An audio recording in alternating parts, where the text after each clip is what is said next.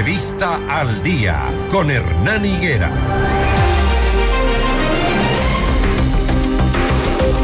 Las 6 de la mañana, 43 minutos. Doy la bienvenida a Jorge Pinto, asambleísta por Creo. Vamos a hablar de dos temas: los intentos desestabilizadores y aquella propuesta de juzgar a menores de edad que cometen delitos, eh, juzgarlos como adultos. Una propuesta que nació precisamente del asambleísta Pinto. Ya vamos a abordar más adelante ese tema. Empecemos por la coyuntura política. Eh, no hay eh, de parte del Partido Social Cristiano una decisión, como acabamos de escuchar al asambleísta Esteban Torres, mientras no se haga un análisis, de acuerdo vaya el proceso avanzando, pero mm, tanto Pachacutic, por ejemplo, como la izquierda democrática votaron de forma orgánica el pasado sábado, 4 de marzo, en la aprobación del informe que recomienda llevar a juicio político al presidente de la República, dejando a los asambleístas del oficialismo, del oficialismo prácticamente solos en la defensa de Guillermo Lazo, asambleísta Pinto. Buenos días, bienvenido. Un buen día, Hernán, para usted, para toda su audiencia, para todo el Ecuador. Bueno, eh, definitivamente a veces no, no se entiende, estas son las cosas de la política, ¿no? Es, es merengue, no es merengue, no hay causales, pero igual buscamos por dónde sacarle al presidente de la República. Eh, la, la, comisión que se formó definitivamente eh, hizo un trabajo de vergüenza, creando un, un informe que a la final lo único que busca es la desestabilización, la desestabilización en el país y sin duda alguna la única intención que ellos tienen es dar un golpe más al gobierno. A mí me sorprende cuando eh, escucho eh, las críticas hacia el gobierno desde la Asamblea Nacional, entendiendo que la Asamblea Nacional lo único en lo que se ha convertido durante estos últimos dos años es en una pared, en una barrera para que el gobierno pueda seguir avanzando. Y, y bueno, definitivamente nos queda esperar hay que ver cuál es el informe final que terminan presentando porque eh, no es el mismo informe que se aprueba o que se aprobó el día sábado. Ellos eh, sabrán si toman esas mismas causales o las cambian o aumentan otra vez la traición a la patria, mm, hacen algún, algún tipo de show nuevamente, luego eh, obtienen las 46 firmas que obviamente las tienen y eh, esperar cuál va a ser el pronunciamiento de la Corte Constitucional. Que en la Corte Constitucional sí se hará un análisis más a profundidad, un análisis jurídico, eh, y sin duda alguna el gobierno no puede eh, detenerse a pesar de estos intentos golpistas que se han venido dando durante todo el periodo, tiene que seguir avanzando y hemos visto que el presidente de la República está precisamente avanzando en acuerdos que le hacen bien al país. Luego de dos años bastante complicados, bastante difíciles, donde eh, el país estaba en soletas económicamente, donde hoy se tiene un, un arca fiscal más en orden, donde se ha logrado tener un déficit mucho menor al que dejaron. Hoy se están frotando las manos. Evidentemente, hoy que el presidente de la República, cuando ya existe el dinero para poder invertir en los ecuatorianos, hace estos anuncios, hoy quieren a toda costa sacarlo porque son ellos los que quieren terminar invirtiendo, pero no nos olvidemos cómo lo hacen, ¿no? Eh, recordemos que la inversión que hacen ellos es un gran porcentaje para su propio bolsillo. Ahora, asambleísta Pinto, hay preguntas que la ciudadanía se hace y que nosotros como periodistas nos hacemos. ¿El presidente de la República habla con sus asambleístas? Conversa con nosotros. Eh, de hecho, eh, hoy tenemos una reunión en presidencia no podemos estar todo el tiempo metidos en presidencia porque hay que entender dos cosas. Nosotros tenemos funciones desde la Asamblea Nacional y el presidente, el Ejecutivo, desde eh, su ámbito, desde, desde donde está él.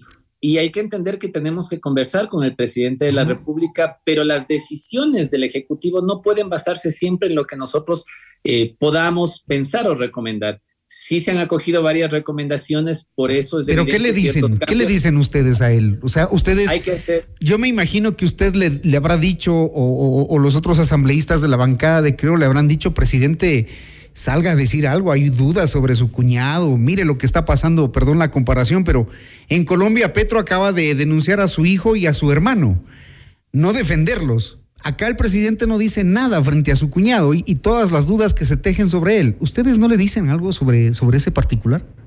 Hay una gran diferencia, ¿no? En Colombia existen las pruebas suficientes para que se investigue al hijo del presidente. Pero acá da la impresión de que están cubriendo a alguien. No, no, acá presentaron un informe este informe llamado León de Troya, eh, de quienes, eh, cuando lo hemos revisado, quienes sí lo hemos leído, parece que la comisión nunca lo hizo, eh, en ningún tipo de escucha se vincula ni al señor presidente ni a su cuñado con el narcotráfico, que pero es lo que asambleísta, de las personas. Pero hay funcionarios que salieron por los techos, pues eso ya dice mucho. el señor Danilo Carrera no es funcionario, pero tampoco es que el presidente sale a decir, a ver, investiguen a este señor, ahí está mi cuñado, investiguenlo. Eso no ha dicho el presidente acaba de decir el presidente que colaborará y no es que solamente lo dijo, ha estado colaborando con la justicia. los 140 creo que son los pedidos de la fiscalía, están siendo contestados. Hay que colaborar con la justicia. Eso no significa que se tenga que aceptar algo que se quiere poner en el imaginario de las personas para terminar quedando bien con la opinión pública. Las investigaciones tienen que ser transparentes. El presidente. La investigación que está llevando la fiscalía tiene que ser eso, tiene que seguir sus pasos. El presidente no puede interferir en una investigación. y al final tienen que caer los que tienen que caer. El presidente Lazo dijo que Hernán Luque era un tipo que él no nunca imaginó que iba a hacer lo que hizo pero Hernán Luque estaba puesto precisamente en lo que se es lo que se denunció en el en el caso um, el Gran Padrino. Y al presidente no le escuchamos decir nada sobre su cuñado, absolutamente nada.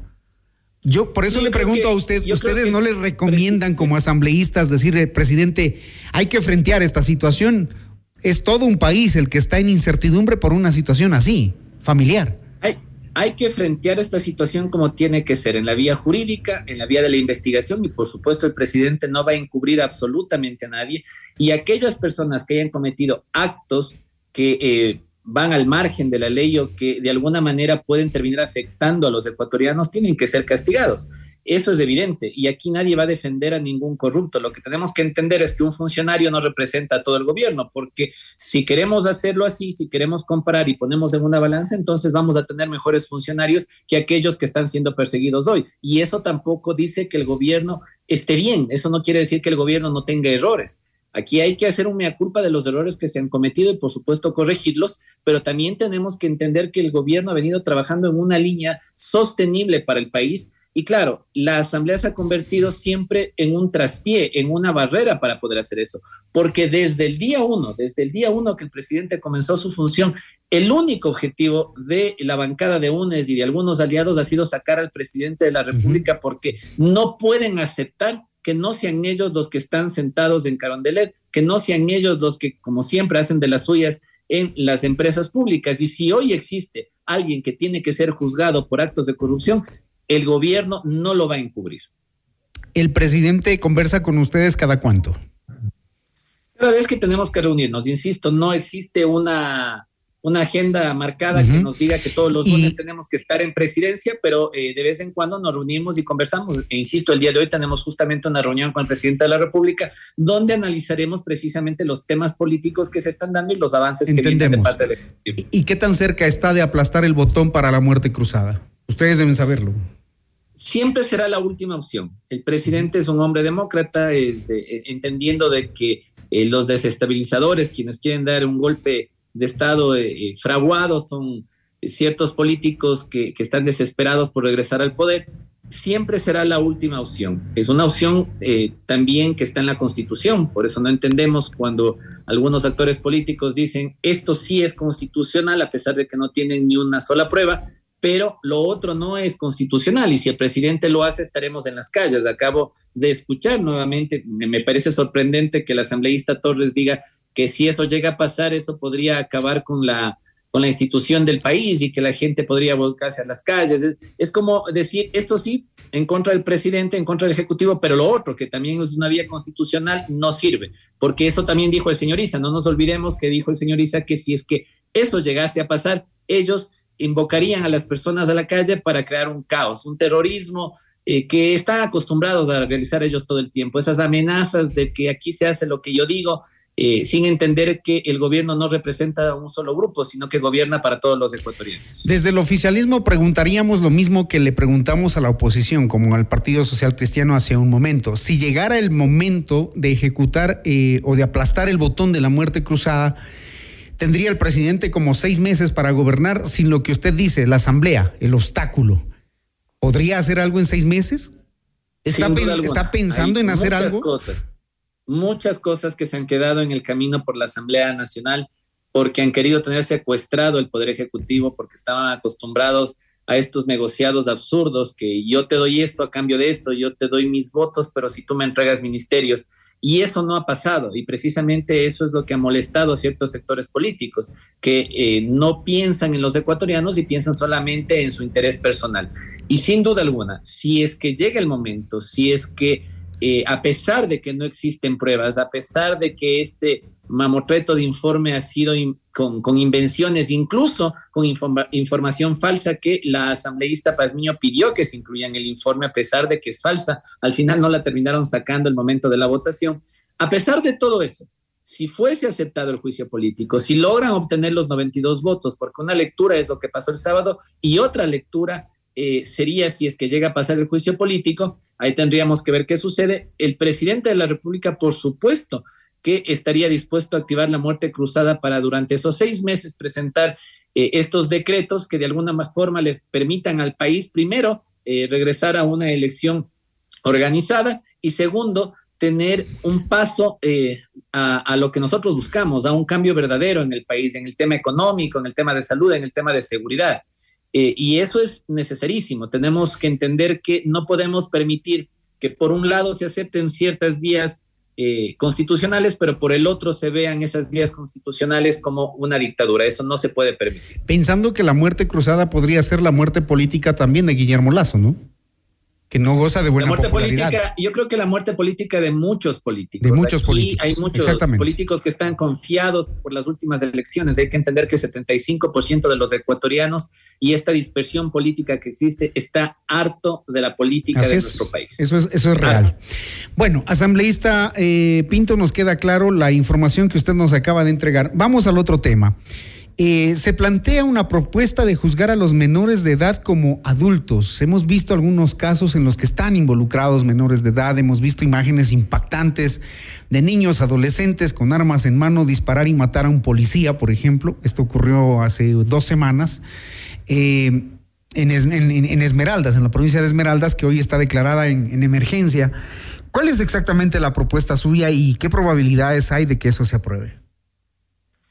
En la última ley que reformaba varios cuerpos legales que fue entregada por el Ejecutivo, ustedes recordarán que, se trabajó arduamente en mi comisión, yo había hecho la propuesta con el apoyo de algunos asambleístas de que los menores de edad que cometan delitos y atenten contra la vida y que sean reincidentes en casos como por ejemplo violación, eh, abuso sexual, eh, sean juzgados como adultos, porque no podemos eh, seguir justificando a aquellos menores de edad, aquellos adolescentes que terminan quitando vidas y al final no tomar acción. Sí, claro, hay que tomar medidas también preventivas, sin duda alguna, porque ese es el discurso de muchos asambleístas que terminan siempre defendiendo a la delincuencia. Hay que tomar estas medidas preventivas. Pero ¿qué hacemos con lo que sucede hoy, con aquellos menores, con aquellos adolescentes de 16, 17 años que saben que son inimputables y sobre pretexto de eso eh, estas bandas, este, estas bandas organizadas, de crimen organizado, lo que está haciendo es reclutándolos, porque claro, saben que son inimputables, terminan asesinando a las personas y hoy son sus sicarios. Los están entrenando para que sean sus sicarios. Mire, yo le voy a dar estadísticas del 2022. En robo personas hay 397 menores, tráfico ilícito de sustancias 299, en abuso sexual 76, pero en asesinato hay 43.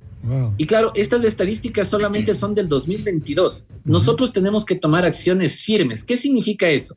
Proponer que aquellos menores de edad que sean reincidentes en violaciones, que sean reincidentes en asesinatos y que obviamente el sistema no pudo tomar esas medidas preventivas con anterioridad, tengan que ser juzgados como adultos por dos cosas, para evitar que el, crimen organizado y las bandas sigan reclutándolos, porque eh, ahí van a entender que ellos también van a terminar pagando como un adulto eh, el, error que están cometiendo, el crimen que están cometiendo. Y segundo, para de alguna manera frenar esta ola de adolescentes que en ciertas provincias del país están uniendo a estos grupos. Y eso es lo que nosotros tenemos que entender. Pero claro, el momento que se propuso eso en la comisión, donde estábamos trabajando todas las reformas de los cuerpos legales y se propuso esa reforma al COIP, eh, de alguna manera todos aquellos asambleístas que terminan, insisto, defendiendo muchas veces al crimen sobre pretexto de los derechos humanos, se opusieron a eso.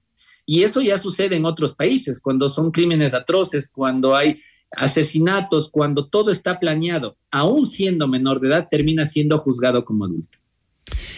Muy bien, veamos qué, qué, ruta y qué destino tiene este, este proyecto, porque evidentemente el tema de la inseguridad en el país es una, una de las cosas que más preocupa y que está provocando altos índices de migración de ecuatorianos que todos los días se deciden a cruzar, por ejemplo, el tapón de Darién porque aquí no hay las condiciones. Gracias, asambleísta Jorge Pinto. Un buen día, muchas gracias. Gracias. Seis de la mañana, 58 minutos. Usted se informa con Notimundo al día.